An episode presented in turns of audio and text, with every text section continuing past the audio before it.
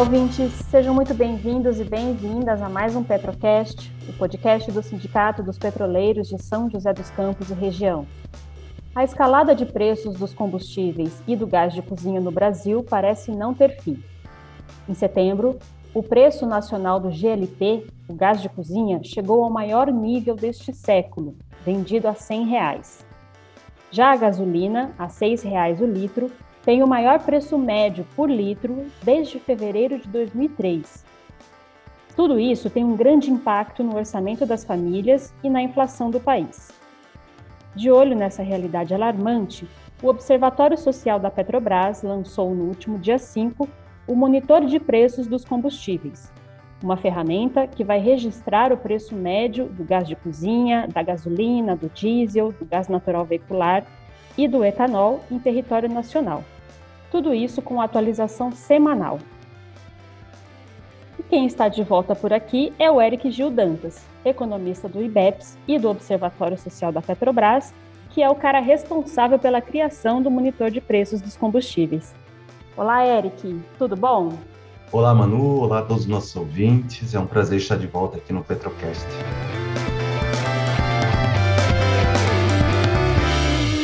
Eric, é, o Observatório Social da Petrobras já tem o privatômetro, que mede o impacto das privatizações da Petrobras, e agora, justamente no mês de outubro, né, que a Petrobras completa 68 anos, lança essa nova ferramenta que vai medir o avanço dos preços dos combustíveis.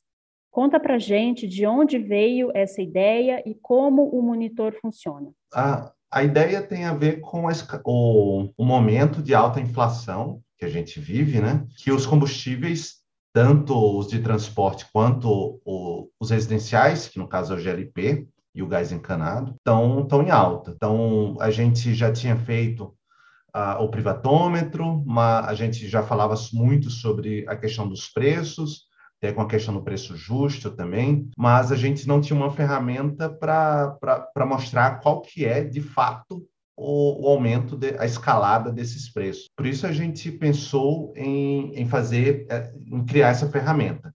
É um, é um sistema em Power BI, que é um, é um programa de é, de inteligência, né, que, que, que possibilita ao, ao, nosso leitor, às pessoas que acompanham o nosso trabalho, ter à disposição toda a série histórica da ANP, que para a maioria dos combustíveis começa em julho de 2001, à exceção do diesel S10, que começa em dezembro de 2012, e são os dados da ANP, estão nos bancos de dados da ANP, mas apenas o, o nominal, os valores nominais. Fizemos para acrescentar é, dois cálculos. O primeiro são os valores reais, porque a gente pode, a gente, quando compara preços em, um, em uma série histórica, sempre vai ficar dúvida, né? Será que em 2005 o valor era, era maior ou menor do que agora? Porque a gente só vê o preço, só vê, ah, é, dois reais, será que era maior ou menor? Quando você deflaciona, quando você transforma em valores reais, aí você consegue comparar.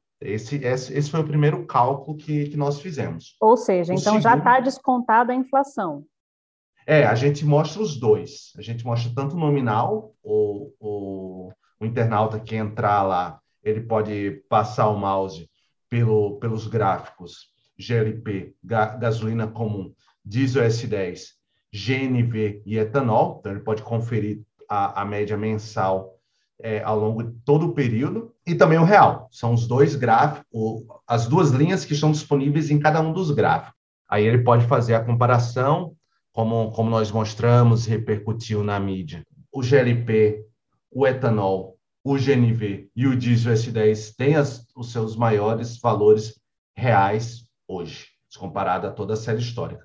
E o outro cálculo é em relação ao salário mínimo porque é, era um tema que sempre é, aparecia no, na mídia, nos jornais.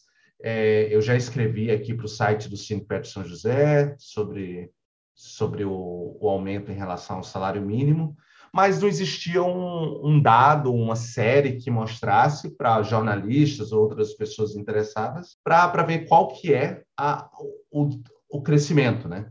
qual que é o comportamento dos preços desses combustíveis em relação ao salário mínimo é, no, na, nas últimas duas décadas. E isso também nós mostramos, está lá em, em um dos, dos, dos botões do, do, do, monitor de preços, qual a relação. O GLP é o, é o mais nítido. Ele, ele chega ali numa. Ele vem caindo ao longo do século XXI, é, o início da década de 2000, atinge o pico em janeiro de 2003, mas vai caindo. E, se não me falha a memória, em 2015 ele chega no, no menor patamar em relação a, a, ao salário mínimo de toda, toda essa série histórica. No entanto, aí tem o, a, as mudanças na Petrobras, que depois são consolidadas com o PPI em 2016, volta a aumentar. E a gente já, já retrocedeu em, em valores relativos ao salário mínimo ao que era em 2008. Tá, hoje está a cerca de 9% do salário mínimo GLP. Então, mostra tá. que o, em 2015 o, o valor foi de 5,6% e a gente teve uma nova retomada. Então, são esses dois é, cálculos que nós adicionamos aos monitores, ao monitor de preço, ou seja, o, os, o, as pessoas que entrarem lá poderão acessar toda a série nominal e real desse, desses combustíveis e as suas relações com o salário mínimo. Tá, vamos tentar traduzir então para quem é leigo, está chegando aqui agora, o que quer dizer essa relação do preço do gás com o salário mínimo? Você falou algo em torno de 9%, é isso? O que quer dizer? Sim. Quer dizer que o salário, o, o, o gás ele pesa 9% no salário mínimo de uma, de uma família, de uma pessoa, é isso? Exatamente, exatamente. É, a gente pegou o valor do salário mínimo, o, o peso, é, no caso, o GLP é um botijão de 13 quilos, que é o padrão né, para as residências, e a gente fez o cálculo em relação ao salário mínimo do momento. Hoje, é, está em 9%. Para os outros combustíveis, a gente colocou a quantidade de 100 litros para é, dentro do salário mínimo, para ficar mais fácil a visualização. Mas é, ele, eles também, entre 2015 e 2017, reverteram a tendência de, de queda em relação a, ao salário mínimo. Mas, em, em síntese, é quanto que é o peso de um desses combustíveis em relação ao salário mínimo vigente no país. Legal, legal. E, bom, em relação, falando aí então do, do, das conclusões a que se pode já chegar nesse, nesse primeiro momento, né? É, existe alguma comparação? Você falou que você falou da série histórica, né? Você está pegando aí, se eu não me engano, desde 2012. Você falou que é quando é 2001. 2001, que é quando passa a haver esse acompanhamento por parte da ANP. É, e a partir de 2000, 2016, a Petrobras muda a política de precificação dos combustíveis.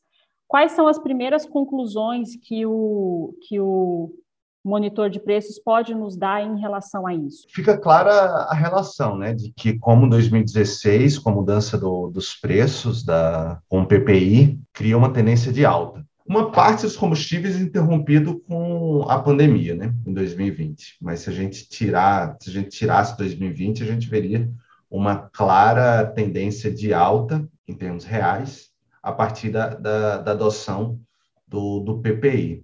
2020 foi aquele a, a, diminuição dos preços, né? Tanto por conta da diminuição do, do, do preço do barril de petróleo, quanto a diminuição da utilização de gasolina, é, um pouco de diesel é, e, e, outros combustíveis por conta da economia, por conta do isolamento social. Mas GLP, ele continua a subir todo, todo o período de pandemia, porque as pessoas saíram do, dos, traba dos seus trabalhos, dos locais de trabalho e foram para casa, demandando mais GLP.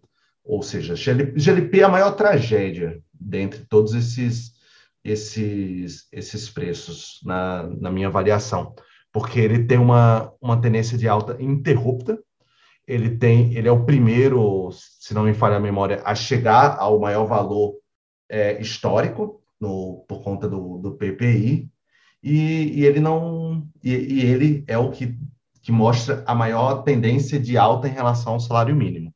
Ele, ele ocupa, ele é o que você bate o olho lá no, no gráfico é o, é o que expressa é, de forma mais clara a tragédia do PPI em relação à, à renda das pessoas. Eu vou deixar aqui na descrição do episódio o link para vocês acessarem o monitor.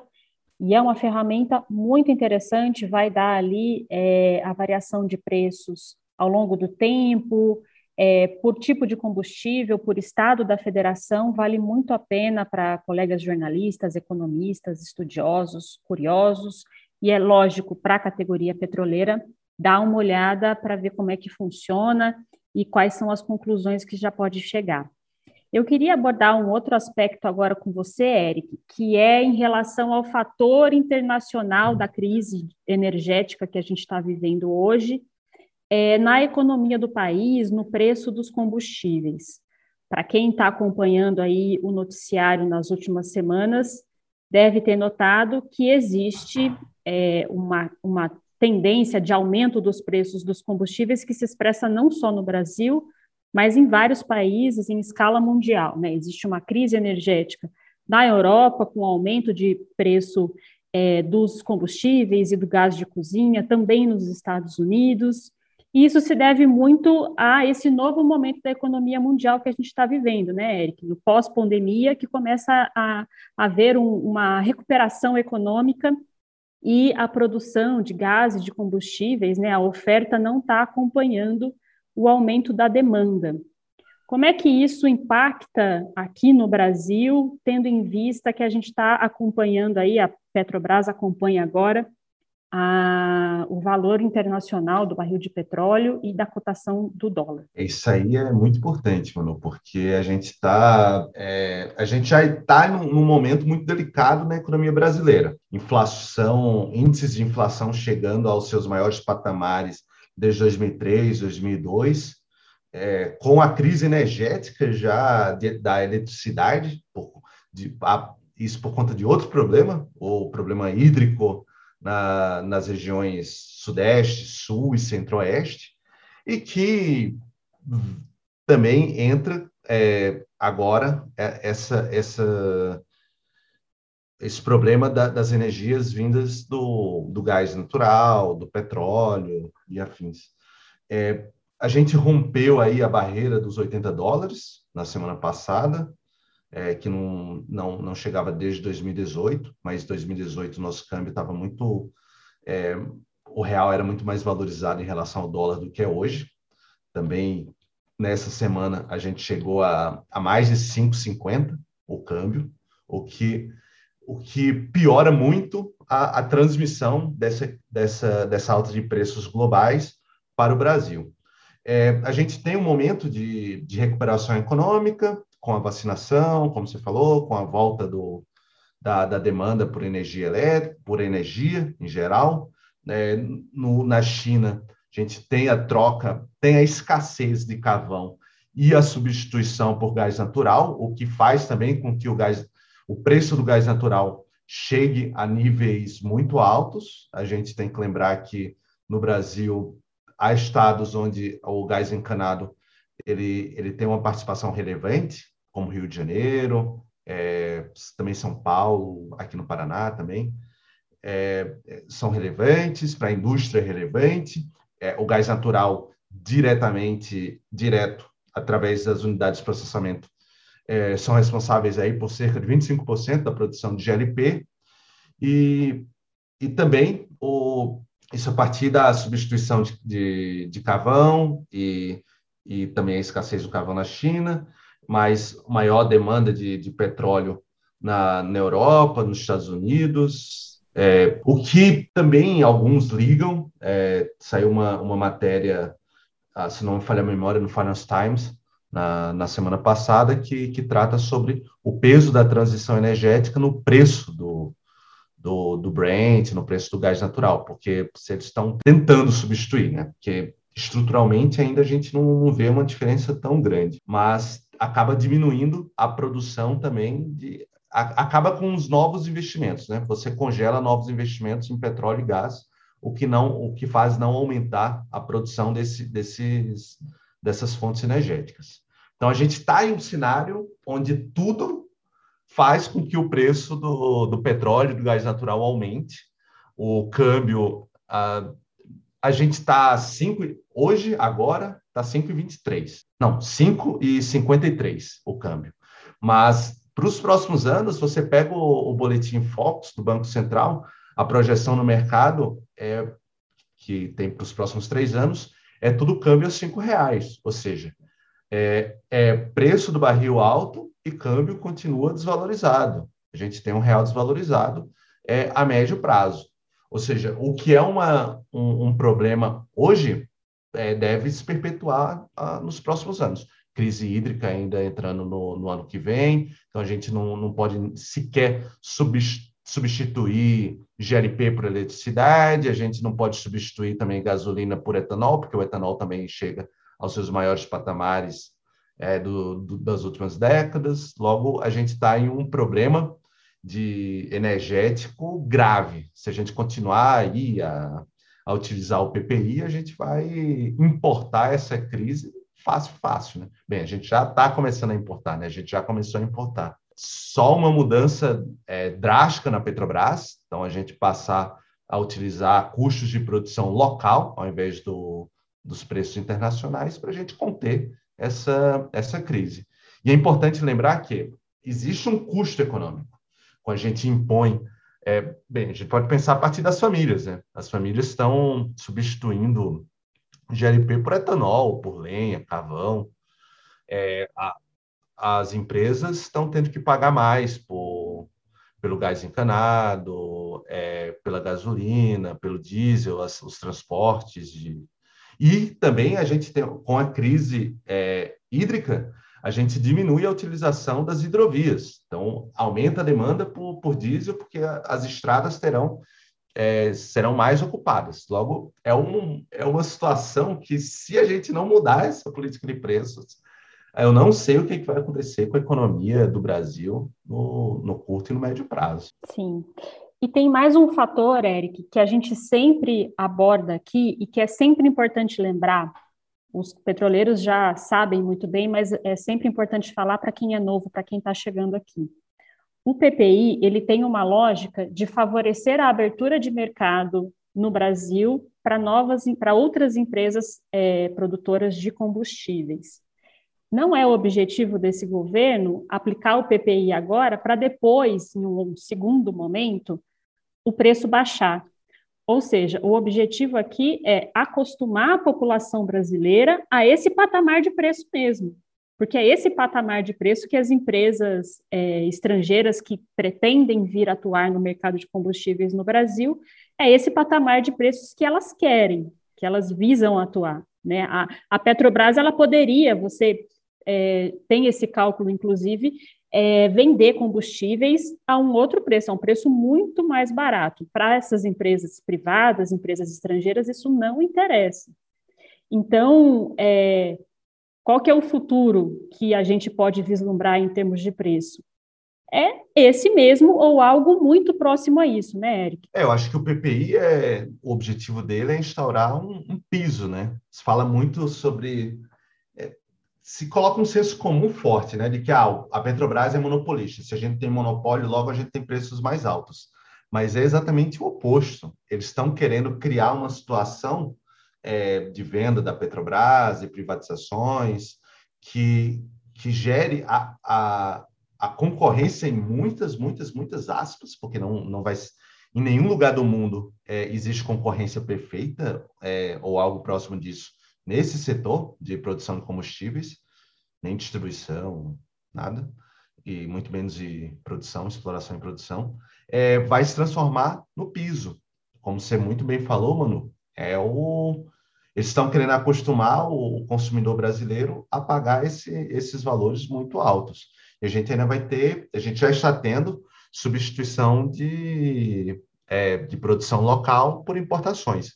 O PPI foi responsável por grande parte do aumento da, das importações, porque você cria o cenário onde as importadoras é, passam a poder competir com a Petrobras. A Petrobras perdeu participação de mercado nos últimos anos, e, e, isso em grande parte por conta do PPI. Apesar dela ganhar mais por cada produto vendido, por cada litro vendido, ela perde de vender mais litros, mais metros cúbicos, mais botijões de gás. Isso é importante a gente, a gente pontuar. Então, o, as privatizações da Petrobras, elas já estão, já estão criando mercados de monopólios privados e oligopólios privados. A gente pode estar tá, tá em discussão aí a questão da Gaspetro, né, que a, a Petrobras simplesmente pass, passou grande as suas participações na distribuição estadual para Mitsui, primeiro com a venda de 49% da Gaspetro, depois 51% para a Cosan. Ah, ou, outras empresas já estão acusando também, obviamente, a Cosan de que ela vai se tornar uma, uma monopolista na distribuição de gás natural, ou seja, é, ah, a gente também tem a situação das refinarias, que vão se transformar em, em monopólios regionais, a gente tem a venda da Liquigás, um, de um setor de distribuição de GLP é, que já é oligopolista, a, a, a venda da, da Liquigás para uma concorrente sua, ou seja, uma concentração de mercado e a saída da única estatal. É, a gente tem a NTS, a TAG, que viram monopólios, né? Ah, porque não tem, não tem opção. A Petrobras tem opção de, de, de, não utilizar os gasodutos da NTS ou da TAG? Não tem, é um monopólio, um monopólio privado. Ou seja, com, com um, um discurso muito mentiroso de, de, criar uma competição de mercado, a Petrobras vai vendendo seu, seus ativos e criando uma situação onde a gente não vai ter nem o que falar, porque quando aumenta o preço da carne, o que é que a gente, o que é que a gente faz? Nada, porque vai fazer o quê? O, aumentou o preço da carne, a JBS, todas as empresas do setor, elas vão, vão, vão ser, a, o Estado vai intervir vai, vai obrigá-las a diminuir o preço para diminuir a lucratividade delas, não é o que acontece. Até poderia, mas não, não acontece. A gente fazendo isso no setor, no setor de petróleo e gás, com a Petrobras, a gente vai ter que aceitar essa, esses preços elevadíssimos. O, o que hoje a gente entende como um teto vai virar um piso, o que vai empobrecer ainda mais a população brasileira, né? com alta porque a gente pode até diminuir a inflação depois, que inflação é o preço de um ano relativamente ao ano passado. Mas se a gente estacionar em preços elevadíssimos, a gente pode não ter a inflação, não pode ter o aumento, mas a gente vai ter que um país de renda média com extrema desigualdade, uma proporção cada vez maior de pessoas abaixo da, da, linha da pobreza e da linha da extrema pobreza, não vai poder, não vai poder cozinhar com, hum. com gás de cozinha, não vai poder utilizar etanol, não vai poder utilizar gasolina, então, o futuro é depois a gente conseguir ter o pré-sal, né? Que seria o nosso porta é, nosso passaporte para o futuro. E você falou aí da, você fez essa comparação com os alimentos, né? Com a carne. Ah, quando a carne está cara, o que que a gente faz? Vai reclamar Chora. com quem? Chora. Ah, não, você pode substituir por frango, você pode substitu substituir por ovo. Mas, gente, essa, essa essa discussão ela não passa do, da segunda página, entendeu? No caso dos combustíveis, então você vai fazer o quê? Vai começar a andar de carona com, com outras pessoas, né? No caso do Brasil, não existe outra saída, é a população começar também a se envolver nessa luta contra o PPI, na luta junto com os petroleiros contra a, privação, a privatização da Petrobras, né, em defesa de uma Petrobras 100% nacional, estatal e integrada do poço ao posto, e contra esse governo, que é quem está aplicando todo esse desmonte da Petrobras e também o, o PPI. Né? A nossa saída para um futuro que tenha soberania energética e que tenha uma Petrobras que possa praticar preço justo para a população é esse, né, Eric? Exatamente. Quando tiver agora toda desmembrada, como é que a gente vai poder fazer uma política de preços é, com preço justo com metade do parque de refino entregue a, a empresas privadas, empresas estrangeiras. É, como é que a gente vai fazer um, uma colaboração para ter um preço justo sem a BR distribuidora, que agora já, já virou a Vibra Energia? É, o objetivo é esse, né? É você desmembrar a Petrobras para tirar o poder da Petrobras. Agora todo o poder ao mercado e nenhum poder ao povo. Pessoal, vou deixar aqui então na descrição desse episódio o link para o monitor de preços. Acesse observatoriopetrobras.com para ter também acesso a todas as informações produzidas pelo Observatório, o privatômetro. Siga nas redes sociais, Observatório Social da Petrobras, está lá, tem produção diária, muito conteúdo, muito bom para informação. E agradeço mais uma vez, Eric, sua participação aqui. Obrigado, Manu, obrigado pelo espaço. É sempre um prazer poder estar aqui no Petrocast e convido vocês também a acessar o nosso monitor de preços. É, se tiver mais alguma sugestão, a gente quer é, melhorar diariamente. A gente já tem, já já está pensando em, em, adicionar mais coisas, como a relação dos preços é, em relação ao salário mínimo por estado. A gente tem os valores o estado, né? Se vocês entrarem lá, tem a gasolina para São Paulo, para o Acre, para o Paraná, para o Rio Grande do Sul, se entrar no etanol também. Mas a gente quer, quer adicionar mais alguns botõezinhos para que a população possa ter a, o maior número de informações possíveis ali no monitor de preços. Então, convido vocês a acessar e fazer todas as, as críticas e, e sugestões possíveis, que é, a gente quer, quer, transform, quer transformar o Observatório Social da Petrobras, dia após dia, em, em algo melhor para como uma ferramenta de luta contra a privatização da Petrobras. E o Petrocast de hoje fica por aqui. Se você gostou do conteúdo, compartilhe com seus contatos e nas redes sociais. Eu sou Manuela Moraes, jornalista do sindicato, e a edição é do Pedro Henrique Curcio. Até mais!